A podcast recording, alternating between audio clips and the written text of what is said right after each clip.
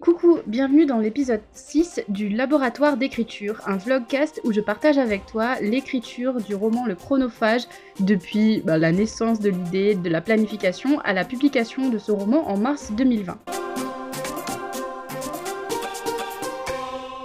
Hier, comme tu l'as entendu dans le vlogcast, j'ai vraiment galéré à commencer et à recommencer à écrire, et donc j'avais eu beaucoup de mal à écrire ce prologue. Aujourd'hui, je me suis lancée dans l'écriture du chapitre 1, que j'avais vite fait commencer hier soir, mais euh, je me suis vraiment lancée là-dedans et plongée là-dedans ce matin. De 7h à 8h, j'ai écrit 1000 mots.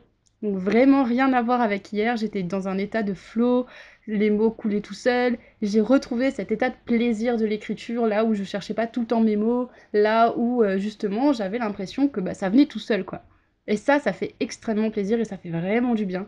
Et j'espère que ça va continuer comme ça pour longtemps. J'avais toujours pas internet et je pense que c'est ça aussi qui m'a beaucoup aidé à me concentrer parce que c'est sûr que quand on a Internet, on a tendance à procrastiner dès qu'on n'arrive pas à écrire le moindre mot.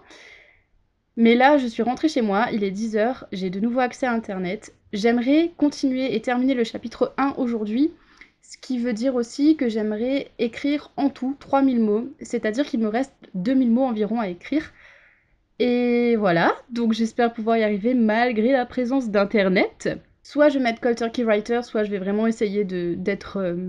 Rigoureuse avec moi-même et d'être vraiment concentrée. Je vais pour ça mettre ma petite playlist que j'ai commencé à créer bah, hier. Je pense que ça déjà ça m'aide énormément. Alors je suis du genre à repasser en boucle les mêmes musiques tout le temps, tout le temps, tout le temps. Je sais que là j'écoute pas mal de Pink, notamment euh, le nouvel album que j'aime énormément. Bref, j'aime Pink, je suis une grande fan de Pink. Si, si tu l'as pas compris, tu le comprendras bientôt que j'adore Pink. en écoutant ça, et donc là je vais me remettre à l'écriture je te tiens au courant de comment ça se passe. À tout à l'heure. Il est 11h30 et je vais faire une pause là. J'ai écrit à peu près 600 mots depuis 10 heures, donc c'est moins que tout à l'heure.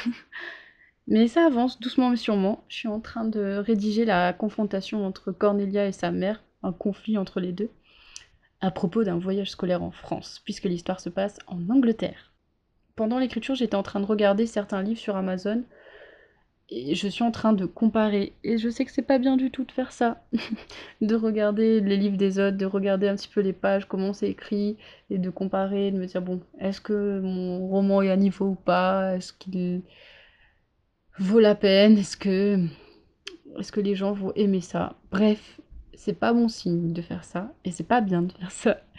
J'ai essayé d'arrêter. Je vais manger et on se retrouve tout à l'heure. Toujours compliqué après manger, de digérer et d'écrire. Donc là, je suis vraiment KO. J'ai profité pour faire le montage de l'épisode 5 du vlogcast. Parce que le montage, ça me demande moins de concentration. Et j'ai fait aussi un petit visuel pour YouTube. Du coup, là, je vais faire une pause et lire euh, Les gratitudes de Delphine de Vigan, qui est une autrice que j'adore.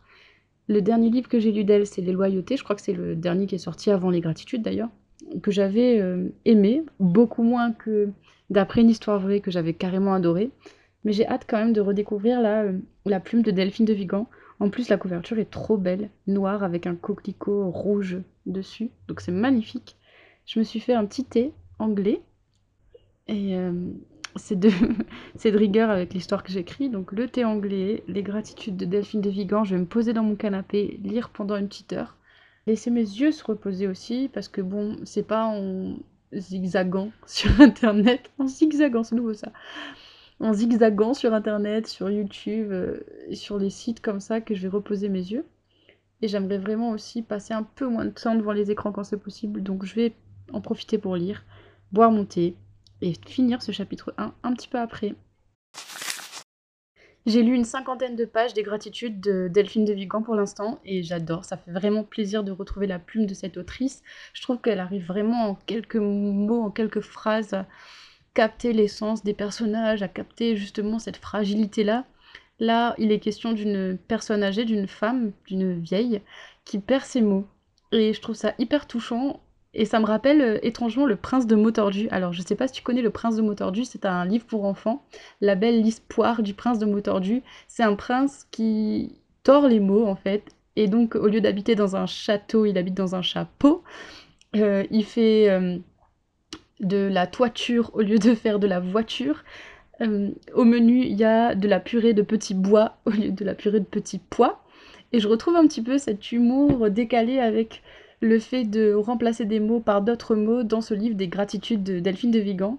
Alors avec une autre portée, parce qu'il s'agit là d'une personne âgée, d'une vieille femme, et donc qui perd ses mots, qui les cherche partout et qui se sent un peu démunie face à ça. Alors que dans Le Prince de Motordu, c'est assez rigolo, et c'est un livre que j'adorais quand j'étais enfant, avec des dessins de Pef. Je sais que la plupart des gens à qui je parle de cette histoire ne connaissent pas forcément le prince de Motordu, alors que pour moi ça reste la référence et c'est vraiment génial. Et à chaque fois que je lis cette histoire à des enfants, eh ben, ils sont trop fans. En plus avec les dessins qui représentent bien euh, les différentes euh, tournures qu'il qui invente, quoi. Et du coup, ouais, ça me donne envie de relire Le Prince de Motordu. Effectivement, quand je lis Delphine de Vigan et que je me dis, bon, maintenant je vais retourner à l'écriture, forcément il y a un côté euh, comment dire, pression, pas pression, mais juste euh, l'envie de bien faire et l'envie d'écrire aussi bien. Parce que c'est vraiment une autrice que j'admire. Alors, c'est pas du tout dans le même genre que ce que je suis en train d'écrire. Elle, c'est plutôt un roman réaliste là qu'elle nous propose avec les gratitudes. Moi, c'est plutôt un roman fantastique et jeunesse. Mais je retire quand même les points positifs de son écriture, le côté percutant, les phrases courtes, les détails euh, qui donnent toute leur chair au reste. Je vais essayer d'appliquer ça à l'écriture. Donc c'est reparti pour un petit moment d'écriture.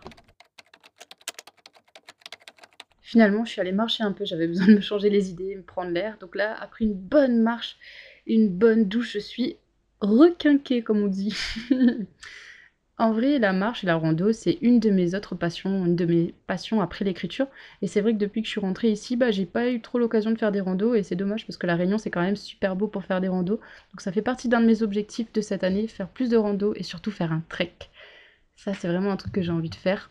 Je vais arrêter le vlogcast ici pour aujourd'hui avec juste la lecture d'un petit extrait comme promis. Et je te dirai euh, dans le podcast de demain si j'ai terminé ou non d'écrire les 1000 mots restants de la journée. Je sais pas trop quel passage te lire. Alors je vais te lire le tout début, le premier paragraphe du prologue, celui sur lequel j'ai tellement galéré hier. Comme je te dis, c'est peut-être amené à changer encore, mais voilà, pour l'instant ça en est là. Cornelia se souvenait très bien de cette nuit-là. Les images agaçaient son esprit comme un essaim de moustiques. Peppa Pig qui saute dans la boue, sa mère en pleurs, le dernier regard de son père, la montre à gousset, cette satanée montre à gousset. Oui, elle aurait préféré tout oublier, que par un tour de passe-passe, son cerveau envoie tout ça dans le coin le plus inaccessible de son inconscient, là où même le plus doué des psychanalystes ne pourrait jamais accéder. Chaque piqûre la démangeait, dessinant des plaques d'eczéma sur ses avant-bras. Quand, épuisée, elle finissait par renoncer, les images s'infiltraient partout, envahissaient son esprit et la forçaient à se rappeler. Voilà, c'est tout pour aujourd'hui. À demain!